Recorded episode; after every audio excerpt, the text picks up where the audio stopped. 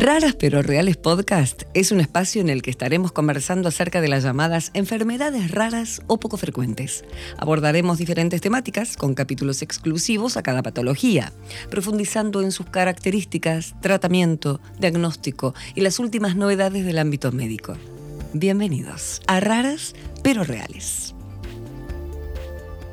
Hola a todos, bienvenidos a un nuevo espacio de Raras pero Reales Podcast. Soy Karin Cohen y hoy nos acompaña en nuestro programa el doctor Agustín Jauregui. Él es médico neurólogo, miembro de la Unidad de Enfermedades Neuromusculares del Instituto de Neurociencias de la Fundación Favaloro, docente de la Facultad de Medicina también de dicha institución y hablaremos de la enfermedad de Pompe. Agustín, ¿cómo va? Bienvenido. ¿Qué tal, Karin? Muchas gracias. Bueno, antes que nada vamos a empezar describiendo la enfermedad. ¿Qué sucede en el cuerpo cuando aparece dicha enfermedad? La enfermedad de Pompe es una enfermedad esencialmente muscular, por lo tanto se manifiesta con debilidad muscular, que lo puede hacer de distintas maneras. En el caso de, los, de la forma de inicio tardío del adulto, puede comenzar clásicamente con una afectación, debilidad en los miembros inferiores, sobre todo a nivel proximal. Los pacientes pueden quejarse o tener dificultad para subir un escalón, una escalera, saltar, correr, caminar ligero. Luego eso se va extendiendo a otros grupos musculares, pero siempre están más afectados los músculos de las piernas que los de los brazos. A nivel de los brazos pueden tener sobre todo debilidad en los músculos que rodean el hombro y tener las escápulas aladas, como separadas. Pero hay dos características muy particulares que, deben hacernos pensar siempre en enfermedad de Pompe, porque las otras son manifestaciones comunes a otras enfermedades musculares, mm, y que son el patrón de afectación de los músculos del tronco, es decir, los que tienen los músculos que rodean a la columna, los músculos abdominales, los músculos del cuello, esto es lo que llamamos un patrón de afectación muscular axial. Eso les da a los pacientes una alteración en la marcha, en, la estabilidad al caminar, una forma de caminar muy particular, con desviación de la columna, trastornos posturales, aparecen escoliosis, hiperlorosis lumbar y por lo tanto muchas veces también dolor lumbar.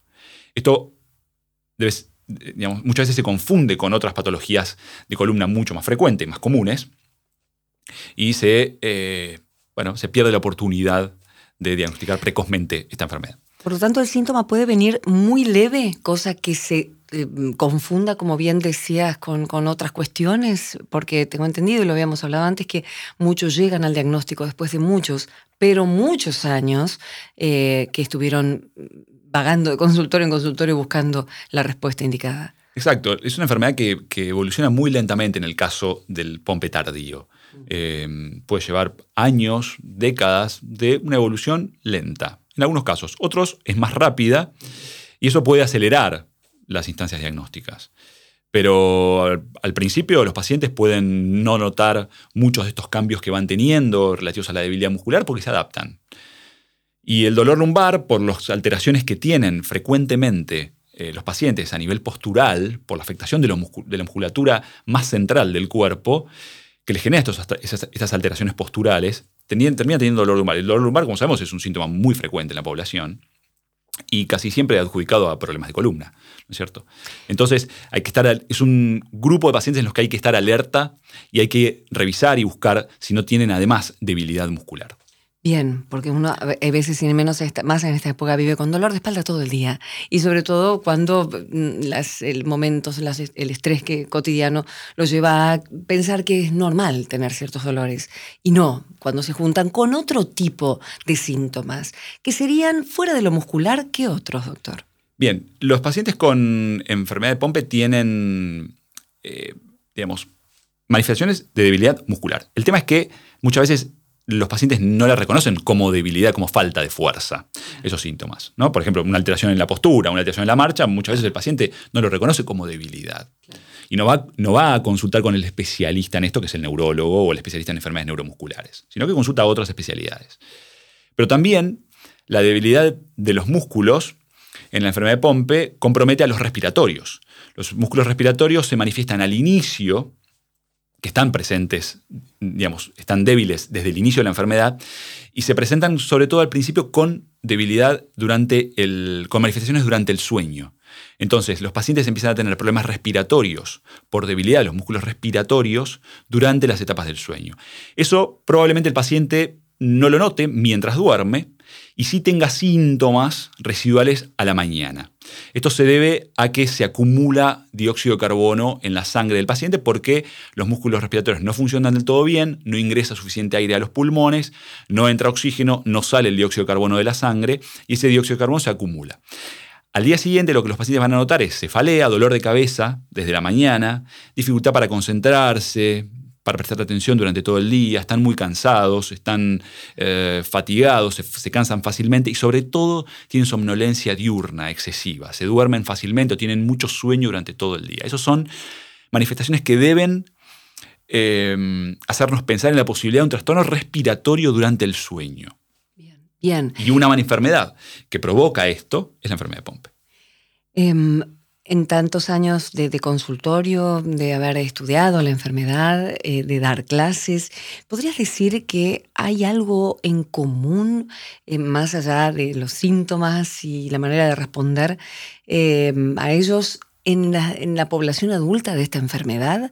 Eh, ¿Alguna cuestión epigenética o alguna cuestión de actitud frente a la enfermedad que puedan tener en común los pacientes?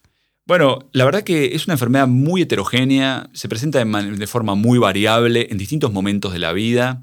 Em, evoluciona más lentamente o más rápidamente, eso en, forma absolutamente individual, y cada paciente termina teniendo una historia completamente diferente al del otro paciente que tenemos con enfermedad de Pompe. Aunque, por ejemplo, el síntoma sea muy, muy eh, marcado y, lo pasa mucho mejor que aquel que tiene un síntoma más leve y, lo sufre más. ¿Es posible que pase eso? Bueno, por supuesto. Después, la relación que cada uno tiene con la enfermedad, con el diagnóstico, cómo se lleva con ese diagnóstico, cómo convive con la enfermedad. Eso ya no depende tanto muchas veces de la enfermedad, sino de eh, la actitud que cada uno de los pacientes tiene frente a eso.